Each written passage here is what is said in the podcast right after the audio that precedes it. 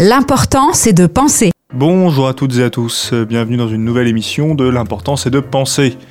Alors, euh, j'arrive un peu au bout des questions qu'on m'a déjà posées ou que j'ai déjà entendues autour de moi, et j'ai envie de m'intéresser maintenant à quelques mots qui font l'actualité, quelques mots qu'on entend beaucoup en ce moment, et euh, il y a une expression qui revient assez souvent, je trouve, et qui est euh, dans le domaine de la philosophie, qui est la désobéissance civile. Alors, euh, on va essayer de s'intéresser à ce que c'est que la désobéissance civile, qu'est-ce que ça veut dire? Alors, je disais que le mot est à la mode, euh, et pourtant, désobéissance civile, on pourrait presque dire que ça porte mal son nom, parce que si on voulait traduire civil disobedience, je rappelle que l'expression est d'origine anglo-saxonne à la base, donc civil disobedience, ça se traduit littéralement plutôt par désobéissance civique, et non pas civile. Et euh, désobéissance civique, ça porte bien son nom, puisque c'est la désobéissance du citoyen. Le citoyen qui désobéit. Alors vous savez que euh, en philosophie, il n'y a pas de miracle. On se tourne d'abord vers les dictionnaires pour savoir de quoi l'on parle. Et justement, dans un dictionnaire, désobéissance et civile, on peut grosso modo en tirer cette définition. C'est le refus de se soumettre à une loi ou à un pouvoir, de quelque nature qu'il soit, dans la mesure où on le trouve injuste. Voilà, donc c'est une forme de révolte, une forme de résistance qui, euh, en principe, n'est pas violente, et de cette façon, elle se démarque de la révolte classique qui, elle, oppose la violence à une autre violence. Il s'agit en fait de refuser une forme de complicité avec un pouvoir qu'on trouve injuste, qu'on trouve illégitime. Alors, pour remettre un peu en, contexte cette expression, on peut remarquer déjà que euh, le concept de désobéissance civile, il est très vieux. On peut remonter facilement au 5e siècle avant notre ère, lorsque euh, dans l'Antiquité grecque, on avait Aristophane. Alors Aristophane, c'était un, auteur de comédie, personne qui crée des sketchs en quelque sorte, qui euh, esquisse ce concept de désobéissance civile en disant que euh, les femmes devraient faire grève euh, du sexe pour obliger les hommes à finir la guerre.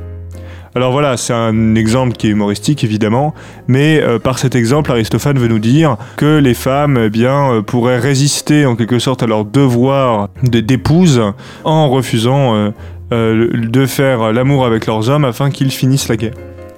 Et puis un petit peu plus loin dans l'histoire, on a euh, le droit romain qui nous donne un, qui donne un droit de résistance aux, populations, dans la mesure où elles seraient, euh, elles seraient contrôlées par un, par un pouvoir tyrannique.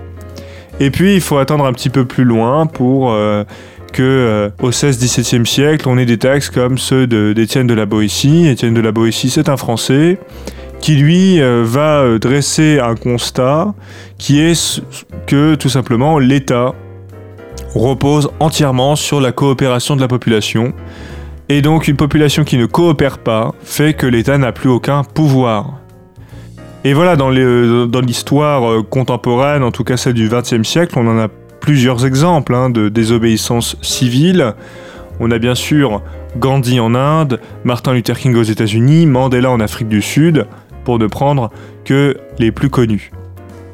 Et puis, euh, le dernier exemple que je prendrais pour remettre un peu en perspective cette notion, c'est celui de euh, Nuremberg, du, euh, du procès de Nuremberg, puisque c'est à Nuremberg, ville d'Allemagne, que s'est déroulé les procès des personnes, des nazis qui étaient encore en vie. Voilà, le procès du nazisme s'est fait en partie à Nuremberg, et les juges ont décidé lors de ce procès que contre la barbarie nazie, il fallait établir eh un devoir de désobéir à l'injuste, à l'injustice, et que si on ne désobéit pas à ce qui est injuste, eh cela mériterait un châtiment. Donc les, juges de Nuremberg ont décidé, ont considéré qu'une personne qui se soumet à euh, un pouvoir injuste comme celui euh, qu'il était hautement le, pouvoir nazi, eh bien, mérite un châtiment, mérite en quelque sorte euh, qu'il soit poursuivi pour complicité.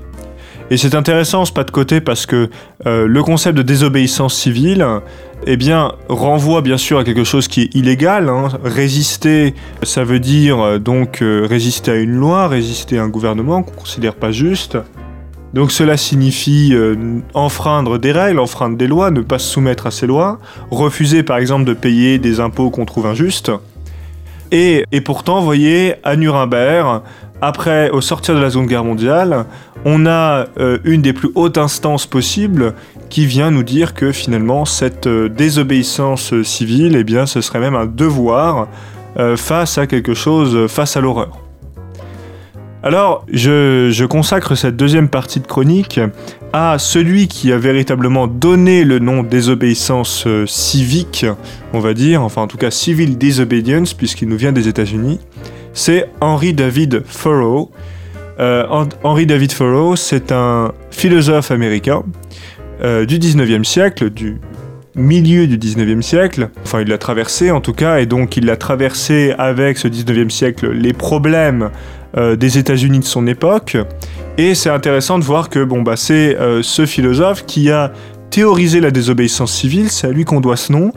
Et en même temps, il faut remettre, à mon avis, en contexte son œuvre pour comprendre pourquoi il en appelle à désobéir. Pourquoi il en appelle notamment à ne plus payer ses impôts. Alors en effet, Thoreau euh, sort cet essai La désobéissance civile en 1849, donc pile le milieu du 19e siècle. Et en 1849, il, y a deux problèmes selon lui qui sont majeurs aux États-Unis. D'une part, euh, les États-Unis euh, est un pays esclavagiste, et donc il considère qu'il ne faut pas continuer à euh, collaborer avec un État qui encourage l'esclavage. Et puis il faut également, dit Thoreau, eh bien, euh, lutter contre la guerre qui occupe euh, à, ce- à cette époque-là les États-Unis, qui est la guerre du Mexique. Donc, en fait, les États-Unis font la guerre contre le Mexique parce qu'ils veulent notamment récupérer des États du Sud. À l'époque, figurez-vous que des États comme le Texas ou l'Ar- ou l'Arizona, les, États les plus au sud de- des États-Unis, eh bien, tout simplement n'étaient pas euh, aux États-Unis, ils appartenaient au Mexique. Donc, les États-Unis font la guerre contre le Mexique pour avoir des territoires. En même temps, ils ont des esclaves.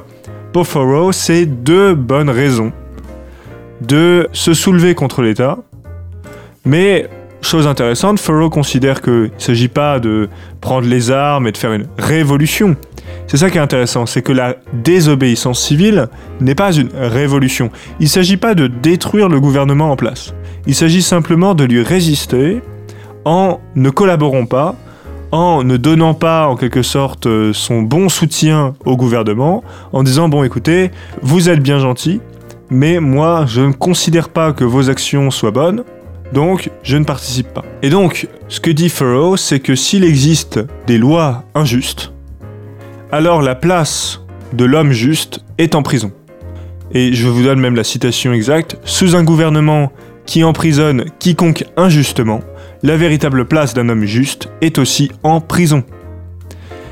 Et, euh, nous dit-il, peut-être qu'emprisonné, on pourrait avoir peur d'avoir une influence qui, serait, qui deviendrait nulle, qu'on pourrait plus effectivement être écouté par ses concitoyens. Eh bien, au contraire, dit Thoreau, il faut pas avoir peur de la prison, parce qu'une personne qui a vécu dans sa chair ce qu'est l'injustice, en étant emprisonné à, à, à mauvaise, à mauvais escient, eh bien, il est plus efficace, il est plus puissant dans sa lutte contre cette injustice. Donc, Thoreau considère pas qu'il faut détruire le gouvernement, qu'il faut le renverser de façon violente ou autre. Il s'agit simplement de faire sa petite guerre dans son coin, hein, de déclarer modestement, à sa, modeste échelle, sa petite guerre, parce que euh, il est intolérable de être complice de ces injustices. Alors voilà, c'est pour ça que la remise en, contexte est intéressante, c'est que aujourd'hui on parle beaucoup de désobéissance civile, notamment pour les luttes climatiques, etc. Ce qui est intéressant de voir, c'est que Thoreau, lui, il désobéit euh, euh, parce qu'il y a la guerre dans son pays et parce qu'il y a euh, l'esclavage. Donc, effectivement, on n'est pas du tout sur les mêmes, sur les mêmes idées aujourd'hui. Maintenant, la question est de savoir est-ce que ça se vaut, est-ce que c'est légitime de désobéir aujourd'hui? Toutes ces questions-là, c'est pas à moi de les trancher. Simplement, c'est intéressant de voir d'où ça vient.